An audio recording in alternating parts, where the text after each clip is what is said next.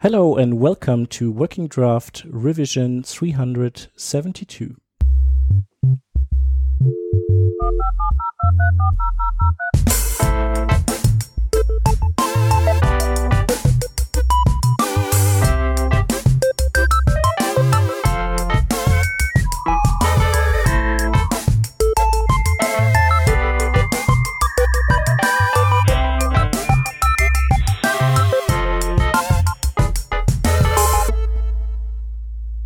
We are four people today. Um, from our team, we have Stefan.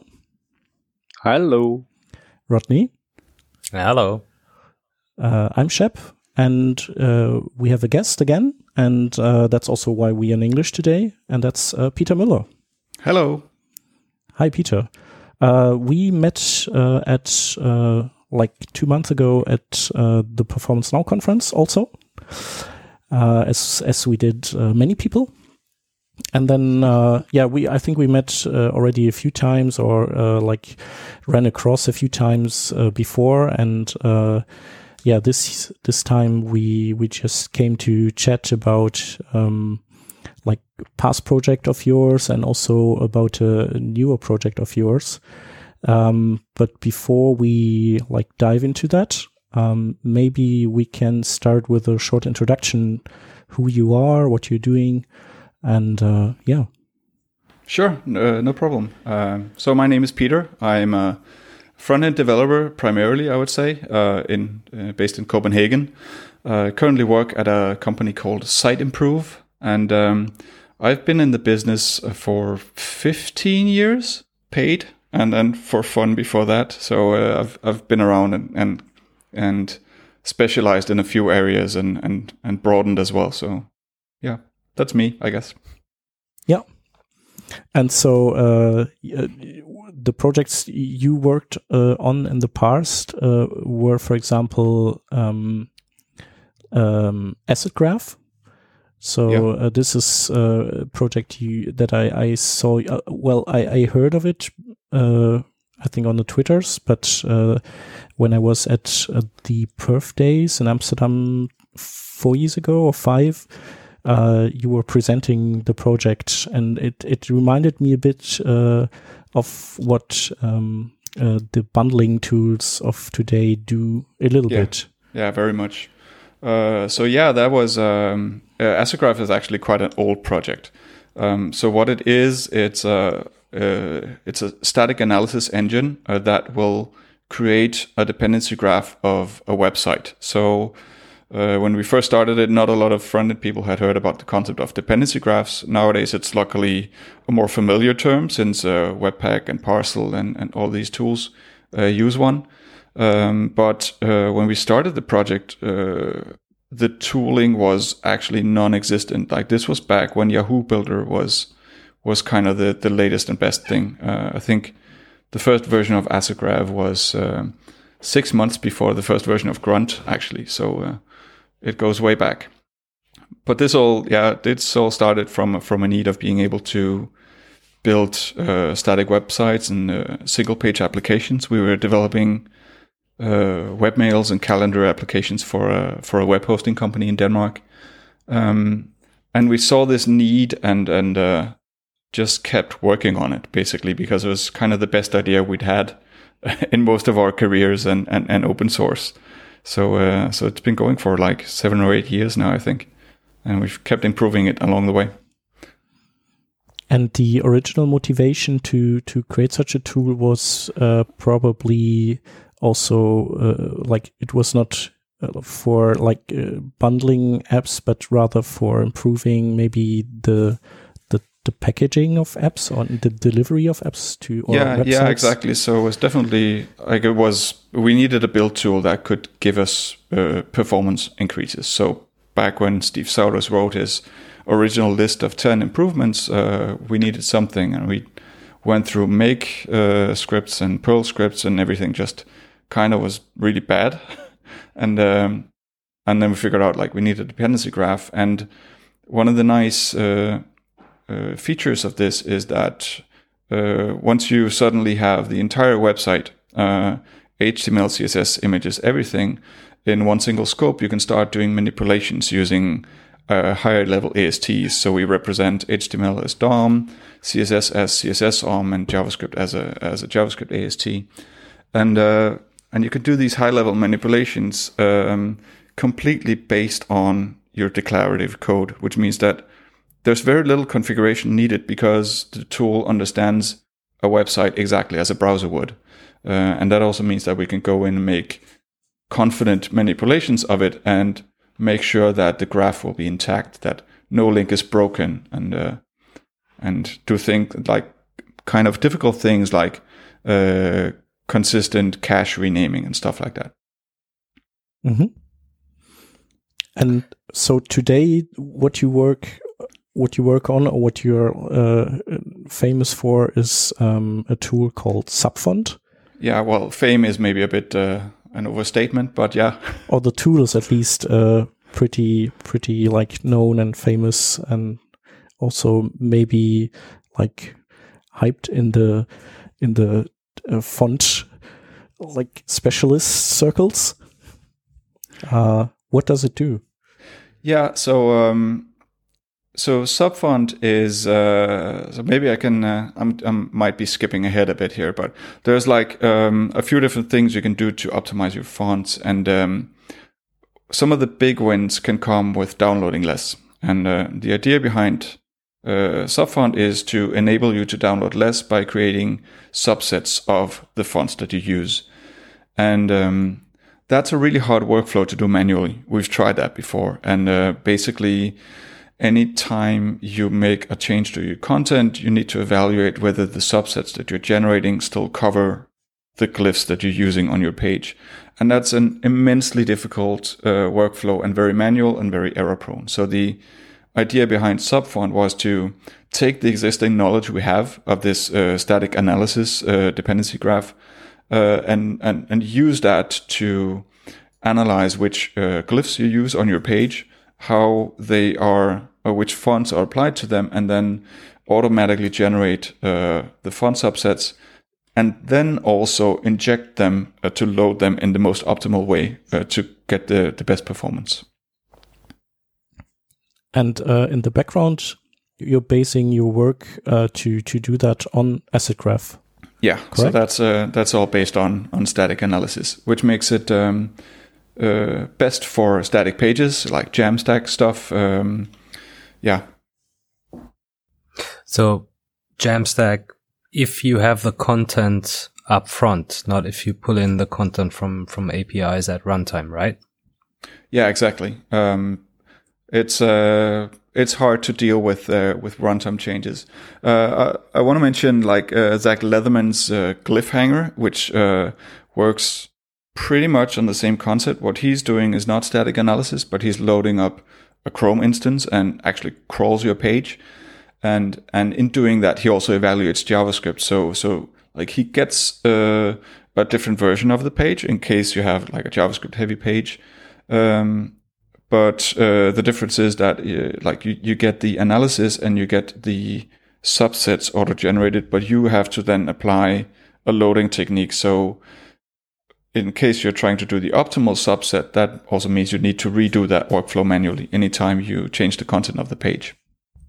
You keep saying subsets plural. Are you generating uh, individual font files for individual files, resources? Yes. On, yeah, exactly. So, so I mean, any any page might have multiple fonts. Like it's pretty normal on the pages that I've worked on, at least to have at least a heading font and and a body copy font.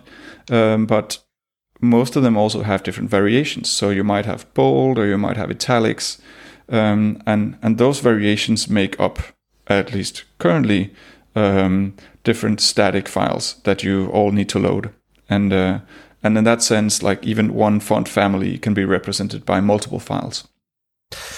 So if you if we just consider like body text copy for a second there, um, would you generate multiple subsets for like, if you have like three pages with different texts on them, would that generate three different files that I load? Um, so the default mode of subfont will go across all all the pages on your domain and try to create one uh, like common uh, bunch of glyphs that you're using across the whole the whole site, uh, and then create one subset for each font variant uh, that will cover the whole page. So if you only use uh, uh, one font that is only normal and, and no like variations or anything, you will get uh, a subset that will basically cover all the glyphs on all the pages, which means that it can also be cached across navigations and give you like an, an optimal font loading experience uh, when you navigate. Okay. Um, and then compared to Glyphhanger, you said uh, so Glyphhanger um, is also able to to create um, font subsets, but then so the the workflow stops at this point, and with a subfont, you you take that further by then like re, re, or like modifying the page and then saving it back like like in in a like in a production build, for example, sort yes. of. Yes, it's it's very much a tool that runs like as the last step before your deployment. Like you wouldn't, I wouldn't even put it in a normal like development pipeline. It doesn't really make sense. Uh, it's a quite a heavy operation to analyze all the pages. Um, I think I've run it on like a 200 uh, page site, and uh, it it can take up to like half a second per page, depending on how much content there's on. This was a blog, so there was a lot. Um, so I wouldn't, yeah, I wouldn't put it in the dev loop, but definitely in like in the in the last optimization you do before uh, uh, a production deployment. And it also like uh, again, it comes with the assumption that your page is static, um, and that you can give it the access rights to actually modify your page. Uh, and I can really understand why Glyphhanger uh, avoids that because it's a it's a really hard problem to solve uh, if you don't have a high level model that can give you a, a couple of guarantees about uh, what works and what doesn't. Mm-hmm. Okay, so all of this uh, sounds like um, like like a reasonable idea, and then now how do you implement such a thing? So uh, with Asset Graph, is it like is it just that you regex over the source code and then like extract stuff or uh, and with the fonts is it just that you go through all the the glyphs and then it's uh, pretty easy to put together fonts or is probably yeah. not so much there's a it's a the not so much is is more correct uh, um, so asset graph is uh, like we don't do regexes um, everything, every type of asset is instantiated as as a higher level um, uh, AST. Uh, for HTML, it's DOM. So we would uh, use JS DOM to query the actual DOM, and then like we analyze every node. Um, and so the so work JS DOM is uh, just to like to to explain that uh, JS DOM is basically this a JavaScript library that simulates a, a, a DOM or like the, the document access. Uh, yeah, it's it's, it's a model. bit. I think the scope, like it, what that was the original scope, but the the current scope is more like it's a pretty much a reimplementation of of a browser in JavaScript. Uh, like it it even evaluates CSS OM and and a lot of other things. And, and executes JavaScript as well. So it's more than just the DOM part. It's a it's almost a full browser, um, but it doesn't come with all the overhead of of creating visualizations. So it's a it's quite an efficient tool at at uh, creating uh, a virtual window instance and, and traversing DOM and modifying it. Mm-hmm. Uh, yeah, so back to yeah, so the work that needs to be done. So the problem is that uh, had we just used a browser, uh, uh, some steps of that would would be easier. the trick is that uh, if you want to figure out what um, what glyphs are used in a specific font file, what you do is you traverse over all text nodes and a bunch of other nodes, um, and basically do a get computed style on them, and then you trace that back to which font family is used, which font weight, which uh, uh, font style, um, and then you try to like uh, group uh, group these text into the corresponding uh, font variation, and then you can strip away all the double characters, and then you have your your subset. Like that's the simple version. Um, the problem is JSDOM doesn't have get computed style for inherited properties. So as part of this, um, we also implemented basically the browser uh, get computed style algorithm for uh, inherited properties. Um, or maybe not, not, not like the browser would do it because I'm pretty sure the browser has a bunch more performance optimizations than we do. But we implement a, a thing that's sp- specific to our needs, uh, which actually turned out to help us later when we understood the problem better. Um, so there's uh, another feature that we can do which uh, other tools can't. Mm-hmm.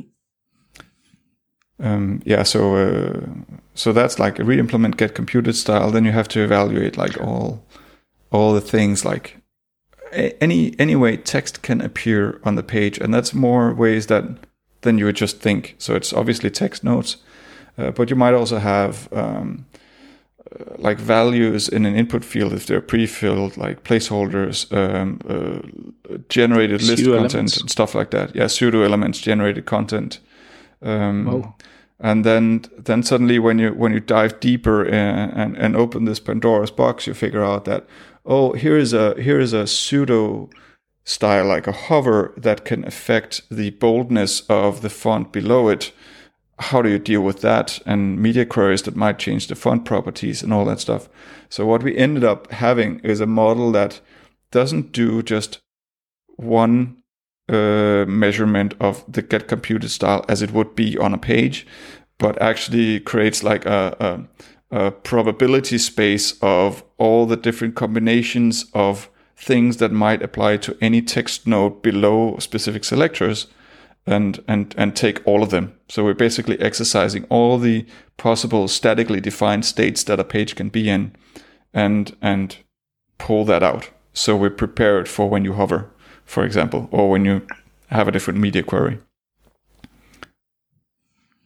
But on the other hand, this is also maybe something where you can, or you, where you could start off uh, less complete because oh, yes. you knew that the real font would still be uh, like in your uh, in your backhand and like coming in lazily, so that even if you have like a quirk at the beginning, it would like jump into the right position yeah, later. That, that's actually one of the one of the difficult things that we had to solve as well because um, there is or there was no font loading technique that would work without JavaScript that would enable you to load a subset to serve, say, your critical rendering path fast, and then load the full font later just in case. Like, say, you have uh, a comment section that loads dynamically or something like that. Um, so the problem was that as soon as you went into subsetting territory, um, there is no good way to actually create that fallback for whenever a glyph appears that's not in your subset. Uh, the best way to do that before was uh, to load it with JavaScript with the font loading API. Uh, so that's actually one of the places where we kind of hit on on a roadblock uh, because we had implemented the optimal subsetting. Uh, we had implemented the loading technique for that, like remove your original font loading. Uh, we focused on Google Fonts because it's uh, like external font services are really performing badly. Uh, like not only Google Fonts, anyone, but Google Fonts. Uh, incidentally, is also easy to uh, to automate away because uh, you're allowed to self-host. Um, but but yeah, we had to wait like multiple months to come up with a new idea on a loading technique that would actually allow you to statically define in HTML and CSS only how you could recover from a missing glyph in your subset and then automatically load the fallback font. Um, and that's a technique that I don't know if I coined it, but I'm the first one that's presented it anyway. Um, that it basically means that you need to rewrite your any selector that applies uh, your font family. Uh, you basically apply the same font family twice, but add a different name to the to the subset. Um, and then the, the font loading algorithm says that uh, for each glyph, it will traverse through the applicable fonts. And if there is a glyph uh, available for uh, in the font for the for the glyph you need, it'll stop there, but it'll fall through the stack of defined fonts for that text element. If if it's not, so what we do is we create these subsets. We give them a new name, and then we prepend that font family name in front of all the application of, uh, applications of that font family in your source code. So we're not only injecting like preload and, and stuff like that, but we're also modifying all your CSS that applies uh, font families. Mm-hmm. Wow, that's uh, that's a bit of work. it took a while to. Well, I think the longest time actually was to come up with the idea because it. I'm not aware that it existed before, and um, there's also differing opinions uh, among browsers on how to deal with that. Uh, the good thing is that all the browsers who are available on mobile devices uh, all agree on how to do this, and they do it in in an optimal way. Uh, and I can live with desktop browsers having to download a bit more if I can optimize more for mobile. I remember a talk from Jake Archibald, which was maybe like in 2012 or something, where he analyzed how browsers would uh, react on on if you had this situation because some browsers would just load one font and uh, leave the other if uh, no glyph is needed from the other font file. Oh yeah, that's the um, yeah. So obviously there is a, a, a loading technique which which does uh, allow you to use subsets, and that's the Unicode range. So you can redefine. Ah, yeah, right. yeah, so you can basically redefine the same font face block in CSS multiple times, but you use the Unicode range to define uh, that this file covers uh, this range of characters and this other file covers this other range of characters. The problem is there are still browsers in existence that will ignore that and load. Uh, and here's the kicker either the first one or the last one. Um, and that means that you can literally not create uh, a, a, subset definition where you use Unicode range to cover enough browsers uh, and still ensure that you actually get a correct rendering because some browsers might choose the first one or the last one uh, of, of, those definitions and you cannot control it. And then you get, if it chooses the subset and not the full font, uh, then you get potentially like a ransom letter on, on your website. Mm-hmm. When okay. you say yeah these browsers Sorry. are still in existence. Sorry for cutting in. Um, are are you talking about modern browsers, or is that more code for well, these age-old Android devices still exist? No, it's uh, like definitely Internet Explorer is a problem. Um, I'll have to dig up the details later uh, because I literally cannot remember. I wasn't the one doing the research on this. Um, so I'll have to defer to uh, to Andreas, who is my uh, my partner in in both Asset Graph and and and and Subfont and all the other tools we do for for builds. Uh, like he did a massive uh, research project where where he basically concluded that okay, this technique is out. I think even Firefox did a weird thing as well. Okay, that yeah. sounds bad. Uh, I now I also understood that I uh, confused uh, this with what you said. Um, yeah, and now now I have a clear sight again. okay, so uh, so you you are also now like an an expert uh, uh, in uh, font specifications or like font loadings or font creating specifications? So suddenly, yes. so, uh, what were the learnings you, you got from from there, like uh, that that were maybe a bit like uh, astonishing? Well, I think I think one of the really cool learnings is that. Um, like obviously I needed to understand a lot about the font loading because uh, it wasn't only about loading; it was also about how does the browser interpret basically CSS uh, in terms of in terms of fonts. So we had to implement uh, a lot of those algorithms, like um, what do you do if um, you've specified a weight uh, for a font family that doesn't exist? Like, how do you fall back to the uh, most relevant uh, existing one and stuff like that? The font snapping algorithm, all those things. Um, but one of the the most amazing things is that uh, reading the specifications, like it took a while to get your head around it because when you first read it, it's like, oh, who came up with this? Is this is this makes no sense? And then when you spend enough time on it, you figure out, oh, like these people really thought about it. Like there's the specification literally guarantees that there is no way you can get like a bad or missing font rendering. Uh, like it really, really guarantees that you will get something on the screen um, in in in any possible situation, and that's quite amazing. And it's also quite good at actually uh, doing what people kind of expect. Uh, so that's and like I'm I'm really uh, I really appreciate the the the work that's gone into to writing those specifications. Um, so that's that's one thing. First of all, like it's uh, if you put your mind to it, you can actually do that. You can start understanding it. And then the other thing is that um, not a lot of people do.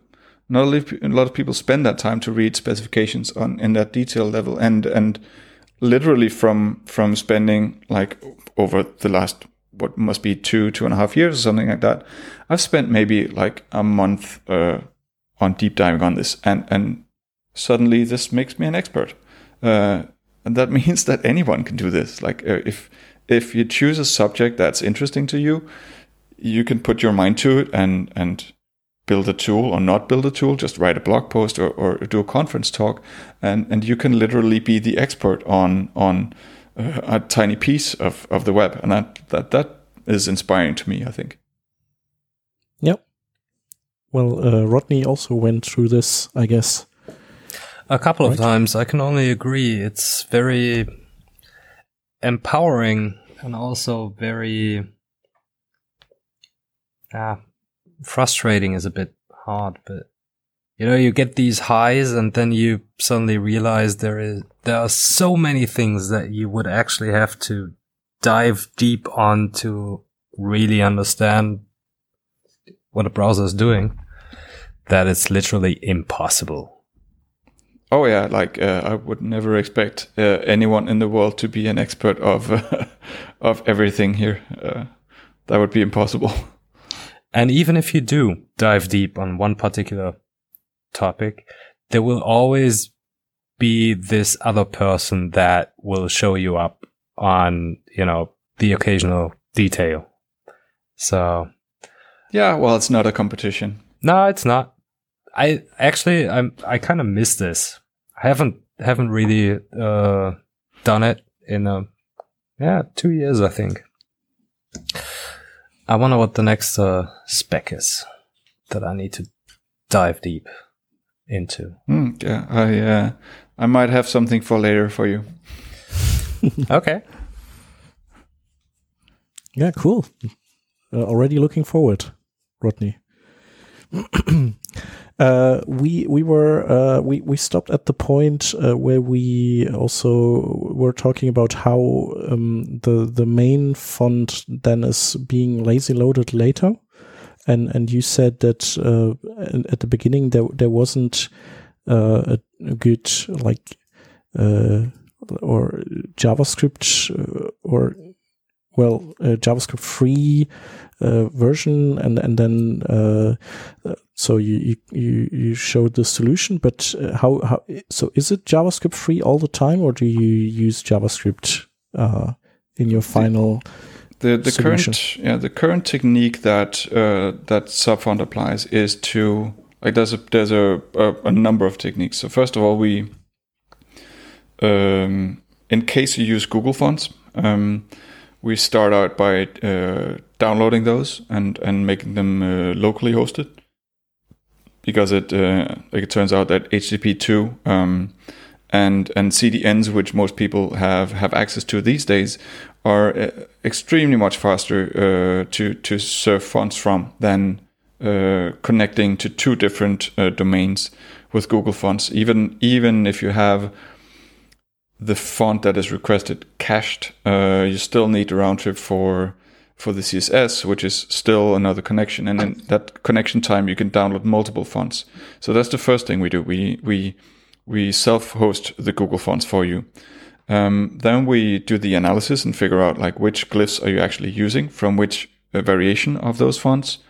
Um, we create the the subsets, and then we um, we inject the font face blocks. Like we give them this new name that I talked about. Uh, we inject the font face blocks either in CSS or in HTML based on a setting that you provide. Um, we preload them. Um, so you can uh, skip the critical path, uh, so so you get the fonts downloaded as fast as possible. Um, subsetting and preloading really accounts for a lot of performance improvements. Uh, the subsetting part, the typical page I've tried, uh, the downloaded fonts uh, go down to 10% of what the original font was. So that's a big improvement.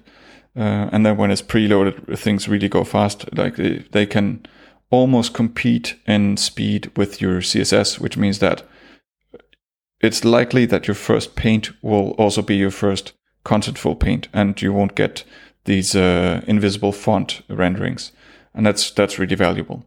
Uh, and yeah, and, and then putting all that together is then obviously applying the technique where we we keep the original self-hosted font in there under the, the original name. We prepend the new name. Then we, um, I think, in case you use Google Fonts, uh, we I think this. I'm, I'm not recalling if we have a version where it still loads the Google Fonts. If it does, there was pre-connection, so it also makes that faster. And then we have a JavaScript fallback for non-preload capable browsers, which will give you an extra 15 percentage points uh, browser support, which will then use the CSS font loading API to trigger preloading of uh, those subsets uh, in case you have a browser that doesn't support preload. So there's a whole range of techniques that's applied uh, all at the same time to really speed things up. And this CSS font loading API is also uh, pretty widely supported nowadays, it's, right? Yeah, it's very widely supported. I think it's around 87% of, of browsers or something like that. Mm-hmm. Yeah, cool. And um, okay, one one other thing we we uh, talk about a lot nowadays is, um, and we did also already in in our podcast here, is uh, variable fonts. So how do they fit into your like tool chain and are they maybe uh, sabotaging all of, of your work somehow? Uh, yeah, so the short story right now is that they don't really fit into this. Um, but we are actually working on um, trying to expand the the analysis part of of subfont to be able to cover some of the properties that uh, you can use when you do variable fonts. Uh, so, for example, one of the things that the specification says for static fonts, at least, is that your font weights can only be in increments of 100. So you have 100, 200, up to 900, uh, where 400 is the, the default, the normal. Um, with variable fonts, you can specify any uh, any number. So there's a there's a few places where we have modified our our detection algorithm to be able to represent these in between numbers.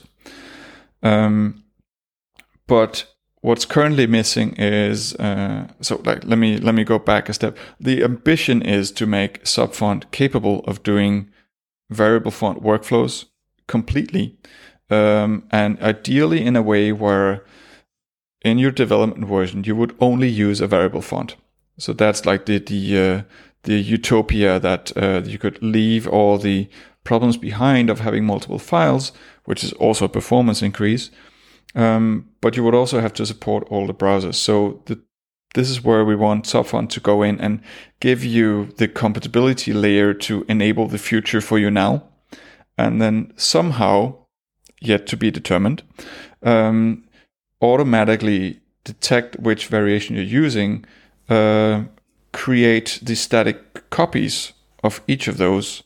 So basically render the font as a, as a static copy and then use the existing preloading techniques to give you fallbacks for that. And some of those things exist, some of those don't. Uh, the technique for loading both variable fonts and static fonts as a fallback exist. That's a uh, part of the uh, uh font face uh, specification in CSS. Um, if you put preload into the mix, things get a bit more hairy. Um, because basically, if you want to have a fast experience for preloading a variable font, maybe even a subset of a variable font, and falling back to the static copy of that same font in case your browser doesn't support variable fonts, uh, those two preload um, uh, declarations are actually in conflict because there's no way currently to tell the browser that these two things are two different paths that you can choose between based on the support of variable fonts. That specification doesn't exist at the moment, so that's a blocker. Um, there are talks. I talked to Yoav Weiss about this. Um, he recommends that somebody pushes through a new MIME type for uh, WOFF2 with variations, which is the, the variable font uh, format, uh, in order to make the browser be able to choose the best of the two assets to preload based on the MIME type support, because that exists already. Um, and then but is there really a switch? Because I remember that that I also briefly talked with him, and he also said the same. And I was like, yeah, makes sense because you can also have a like a type attribute in the resource hints in yeah. the link preload thing. Yeah. But then, uh, so so I was like, okay, problem solved. But then later I was like, okay, but if if there's a new MIME type, and then in in five years there's then again a new font format, then you would have like two preload things with like two types that are both supported, and then the browser would load both of them. So there's not this if you support this, there, so there's no fallback or no if else or switch case type yeah. of um, declaration. It's a it's a problem that we incidentally haven't hit upon yet uh, in font loading at least, uh, because well, I think it might only be relevant for font loading actually, um, because it just so happens that preload support is a a, a subset of WOFF2 support. So if you were preloading fonts, it never made sense to preload any other format than WOFF2, and when suddenly when a new format uh, enters uh, into the picture, uh, we figure out, oh, wait, uh, preload wasn't actually capable of expressing the same semantics as the CSS font face block does.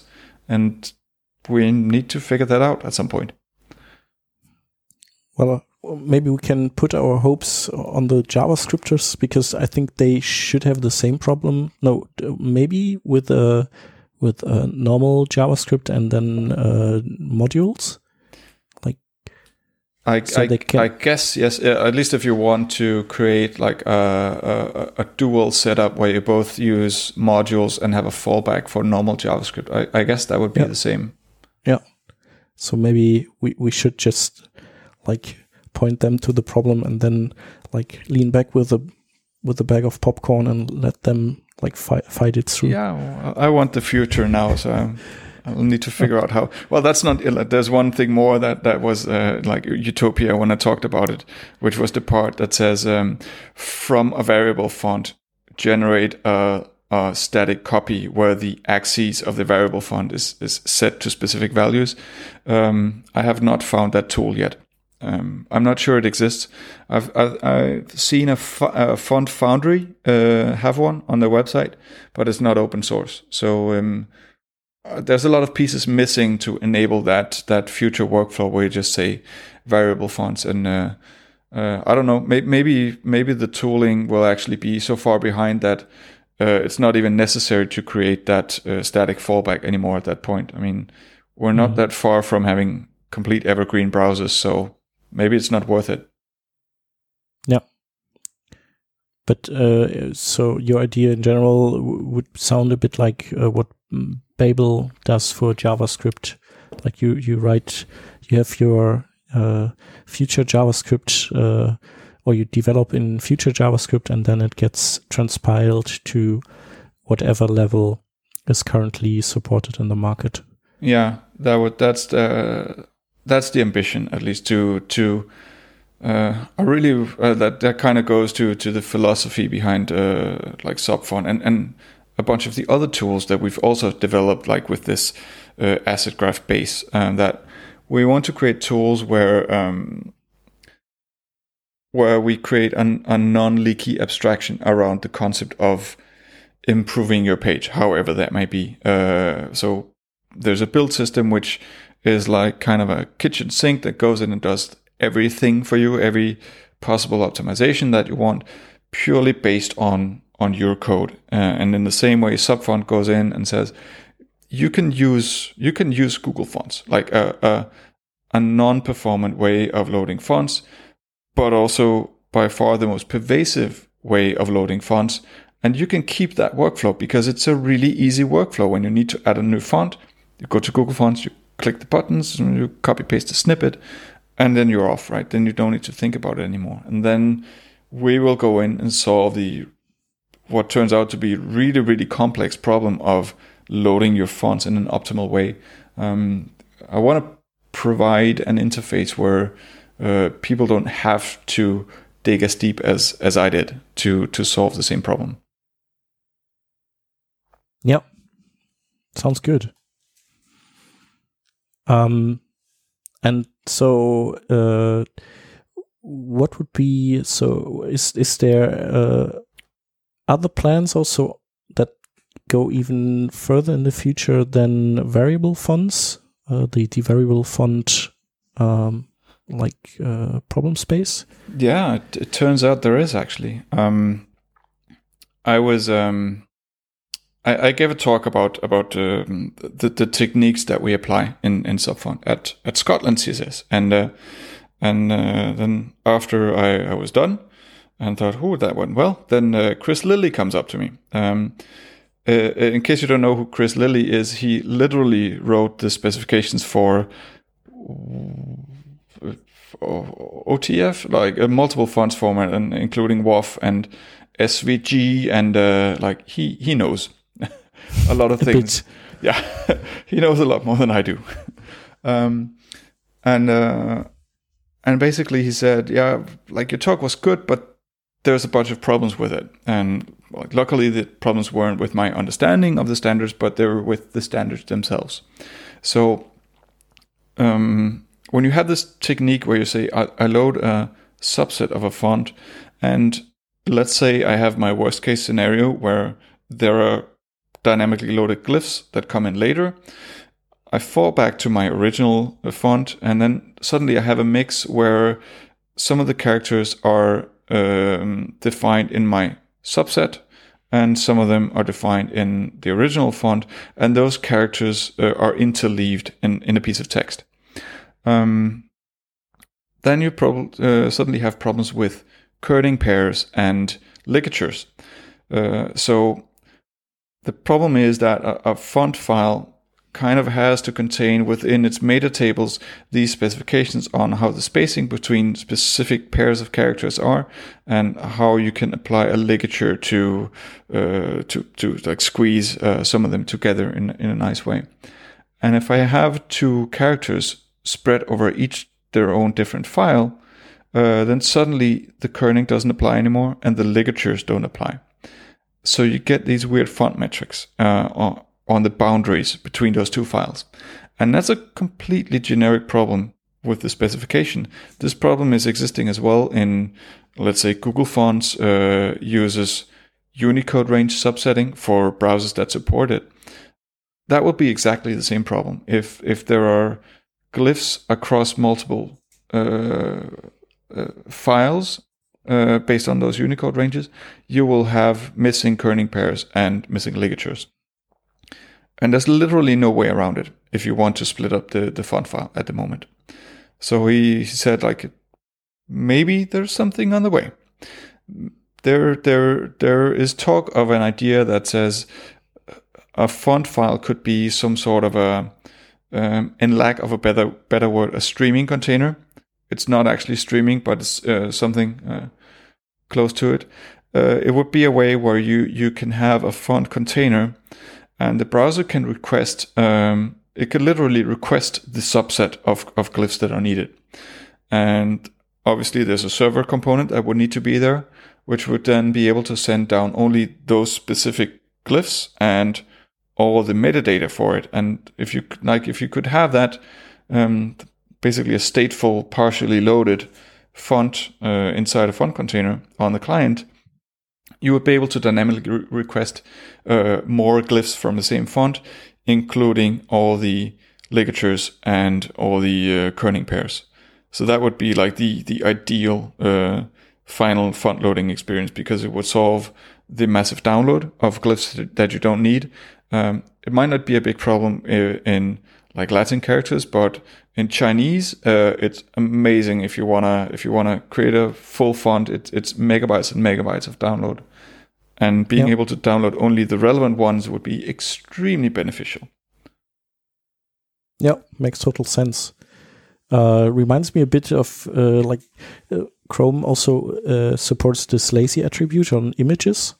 Uh, I think I don't know if it's or if it's behind the flag or already um, out there in the wild, but uh, what it does is it goes uh, and loads just the the first like the the information bit, uh, like the the first and really important information of a of a picture, and then so it can it can like put up placeholders.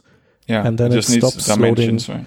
Yeah, exactly. So so I could imagine a font file where you have like a file location table at the beginning that tells the browser at which uh, like request range points you you could find certain glyphs, and then it would just load this and then figure out uh, which ranges to to load afterwards. Yeah, it's um like if if such a specification could uh could come into existence, it would solve. Well, I, I- think it will literally uh, remove the need for tools like Subfont, um, especially if you combine it with with, variable fonts. So, uh, uh, so you could just uh, like have these single font files that basically define all the different variations that you need, but only uh, download the parts that you need, then suddenly the one downside of variable fonts, which is that they're bigger, uh, also disappears. So that's uh, that would be quite amazing. Yes. Maybe maybe also as a as a general concept uh, for maybe not just for fonts but for for more types of resources. For example, images. Uh, I, I remember that I once uh, asked the, the people from the, the Google team uh, because they already had WebP why they didn't um, like create a image format that would uh, be able to, or where the browser would be able to load as much as the browser decided to load. Like if if it's on a slow connection, it would just load a certain uh, amount of detail and then stop. And if it's on a on a high bandwidth connection, then it could load the the full range of the image and then have a like a higher fidelity image. Yeah, But- that would be uh, that would be very nice. Uh, also, a good back reference to uh, Kornel's. Uh, uh, I guess that was the last episode you had, right, where he talks about JPEG, the progressive Yes. JPEG, the uh, Magic Future format from the from the 80s or whenever it's from.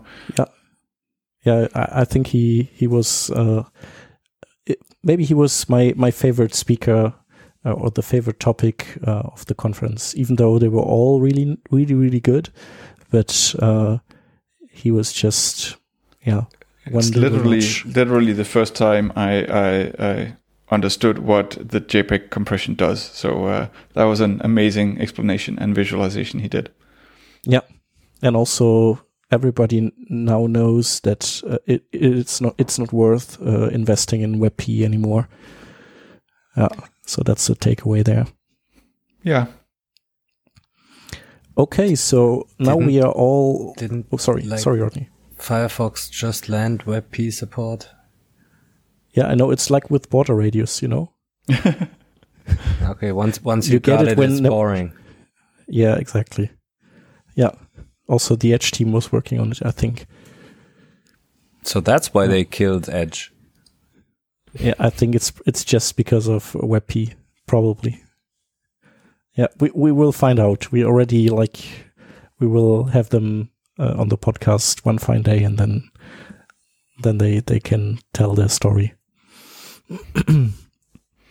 uh, one thing we didn't talk about is uh, so uh, I think I would think all listeners are now like super eager to to uh, uh, use Subfont in their project right away. So how would they do that? Yeah, that's a good question. Um, so, like, people obviously have a range of different setups. Um, and um, the nice thing is that, uh, given like if you have a static page, which was kind of the the uh, the prerequisite for using Subfont uh, efficiently, um, it doesn't really matter what build setup you have because uh, the idea is um, the philosophy behind uh, philosophy behind the tools is uh, that we build is that uh, it's website in, website out. Um, so all you need to do is have a website on disk that is ready to server to a browser using a static server. We'll read that and we'll, um, well, depending on the tool, either write out a copy to a different directory or clobber the existing files. Um, in Subfont, that's an option you can you can choose, um, which means that it's it's it's basically just a tool you you append at the end of your existing tool chain.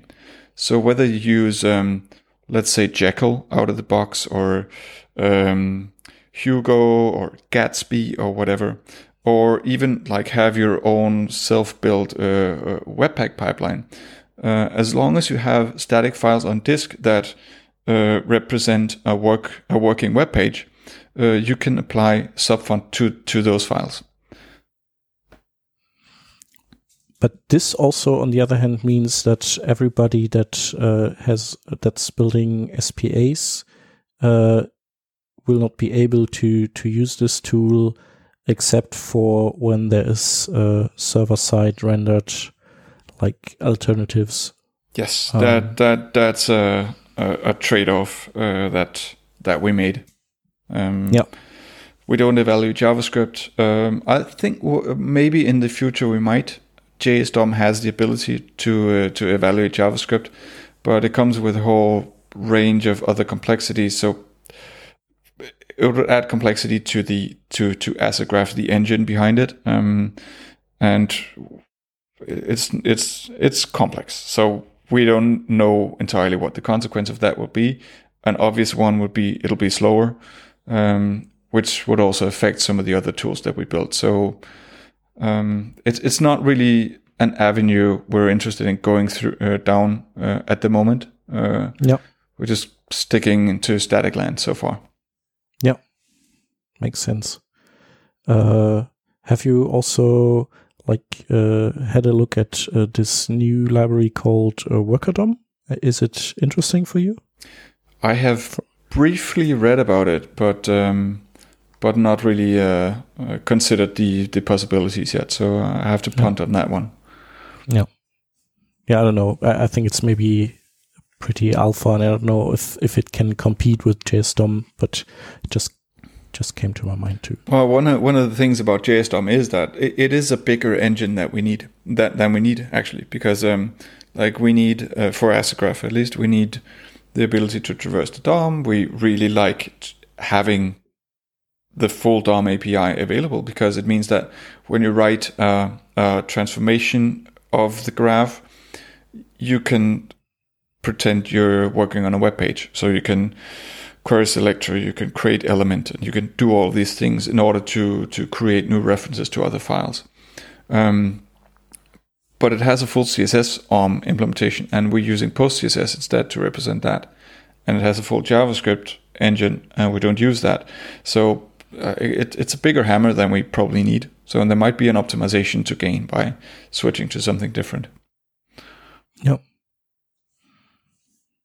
Uh, speaking of optimizations, um, maybe we can just uh, also uh, leave the information in the room that uh, for AssetGraph, you're not just like always looking for new technical, uh, like uh, um, or like changes or optimizations, but you're also looking for for a designer.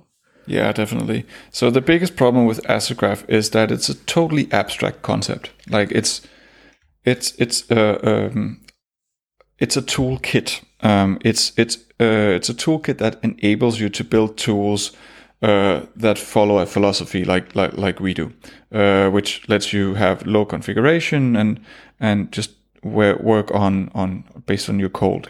Uh, the problem is it's totally abstract. Like you have to figure out uh, what you want to build and then like make the graph do that do that thing. So it's really not for the end user. It's for tool builders. Um, but it would be really nice to, let's say, talk to a marketing person or talk to a designer or a UXer who uh, would be better at explaining those concepts than uh, maybe two developers that have spent eight years on on digging so deep into the problems that they cannot see any perspective anymore. Yeah. So yeah, basically people that that help uh, uh, s- sell it and bring it into other uh, tool chains. Yeah. So uh, so far our strategy is to uh, kind of give up on trying to sell Asset Graph to any end user because it's it's too abstract, but focus on making really useful tools that uh, have some unique properties that cannot be gained with any other toolchain. Uh, so I'm I'm fairly confident that it'll be hard for any other toolchain to duplicate the functionality of of Subfont because you really need this this uh, holistic view of the entire thing uh, at once uh, in in a model, and and nobody else does that. Um, well, not entirely true. Parcel is actually doing an amazing job, but Parcel is like very focused on the bundling case, and this is, I wouldn't say this is a bundling case, so it might not fit their their model that well. Yeah. Well, uh, I think we covered a lot. I think maybe even all the aspects. Um, any questions from Stefan or, or Rodney that maybe things we, we skipped? No, the only question I had was how I integrate this into Webpack, and the answer to that was you don't, because it's a separate tool you run after you created, you build your website. So it's like a yeah. post processing tool. Yeah, I've tried. Uh, I've tried integrating, um, uh, like loading uh, assets from Webpack into Asset Graph as part of a plugin. Um, it really doesn't make a lot of sense um, because, uh, like, you, obviously you gain some speed by copying things in memory from one model to the other rather than traversing over the disk. Um, but Webpack doesn't really work well with uh, with tools that have that abstraction level. Um, so we would need to just copy it copy it back to Webpack, and I don't know. It's it's it's not a nice plugin uh, integration. So it's definitely easier to just say, okay, nah, I'm just going to add one more tool um, and do it on the command line or whatever. Like just put it in npm scripts. Since we are on the topic, uh, the last time we talked about this, and Peter, I think this is like two years ago, maybe last year.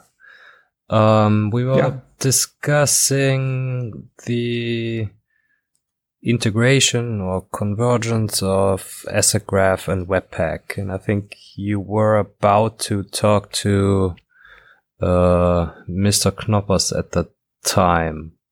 Whatever became of that? Yeah, that never became. Um, I've talked uh, extensively with uh, um, with oh, oh, dear, why does the name elude me? Uh, the Webpack guy. I think it's Sean Larkin. Yes. Okay, my memory amazing. um, um, the cases are so different. Um, like Webpack is extremely good at the bundling case, um, and it's very very fast at it. But um, I I think like there might be a potential for for I wouldn't say integrating the two, but uh, I think there might be a potential for uh, if we could extract uh, some of the traversal algorithms that we have in Asset Graph and make them uh, reusable in other tools. Um, so we could help uh, supply um, a higher level model of other things than JavaScript uh, to Webpack. So one of the biggest problems I have with Webpack currently is that it, it literally only understands JavaScript. And in order for it to make a web page, you need to reroute anything you use through the JavaScript module system, hack it in through weird string loading, and then you have to undo that work again later. Uh, say you want to include CSS using the JavaScript module system, it does that as a string, and then you need to have another plugin that goes and undoes that. And if instead Webpack had a higher level model that could describe the concept of a CSS include or model CSS as a different type of asset, uh, a lot of these um, configuration pr- problems with uh, Webpack would actually go away. Um, and it would maybe enable developers to get uh, slightly more close to actually writing a web page that runs in a browser rather than over overloading uh, module loading in JavaScript and, and putting things in a model that doesn't belong there and then undoing the work again later. Uh, I think Parcel is an amazing take on that, uh, which is it's it's basically uh, it is the same philosophy as as Asset Graph, uh, like work with the declarative code that is there. Um, they just solved the bundling case. We didn't. Like we had a different scope, which was that the, model uh, as as a value in itself, and transforming it in in in different ways. Um, the problem is Asset Graph doesn't really fit the bundling case because once you start poking at the graph, um, it's extremely hard to know what side effects might be caused, and side effects is one of the things that you really need to control uh, when you need to do fast incremental builds. Uh, so I don't know. Maybe we can extract some of the engine and help uh, other tools uh, improve their understanding of of web assets. Okay, sounds like sounds a good fair. idea. So, uh, Peter, thank you very much for uh, being with us and uh, for uh, chatting with us about uh, Subfont and also Asset Graph. Uh, yeah, I think both my, are really my pleasure. amazing. Thank you for having me. Tools, yeah, thank you. Um, and uh, before we we close, uh, I'd like to uh, mention to our listeners that uh, you can sponsor us if you if you're looking for a, a colleague. We have uh, like uh, at least 15,000 uh, ears listening to this podcast every iteration. So maybe you want to think about that. Then we are on Patreon. So um, if you like, if you want to like say thank you, then Patreon is the, the place to go. And we'd also like to thank uh, our new news patron, Mark uh, for for doing that. Thank you, Mark. And uh, if if you want to uh, follow follow along, then you can do that on Twitter. Uh, our handle is at Working Draft, or you find us on Facebook too. Uh, and you can leave a comment if if you liked what you hear today, or if you have questions. Uh, go on our website and go to the comments section, or tweet us, or tweet Peter whose uh, Twitter handle is at uh, underscore Munter underscore. And uh, yeah, um, that's it. If you want to be a guest with our show, then also hit us up.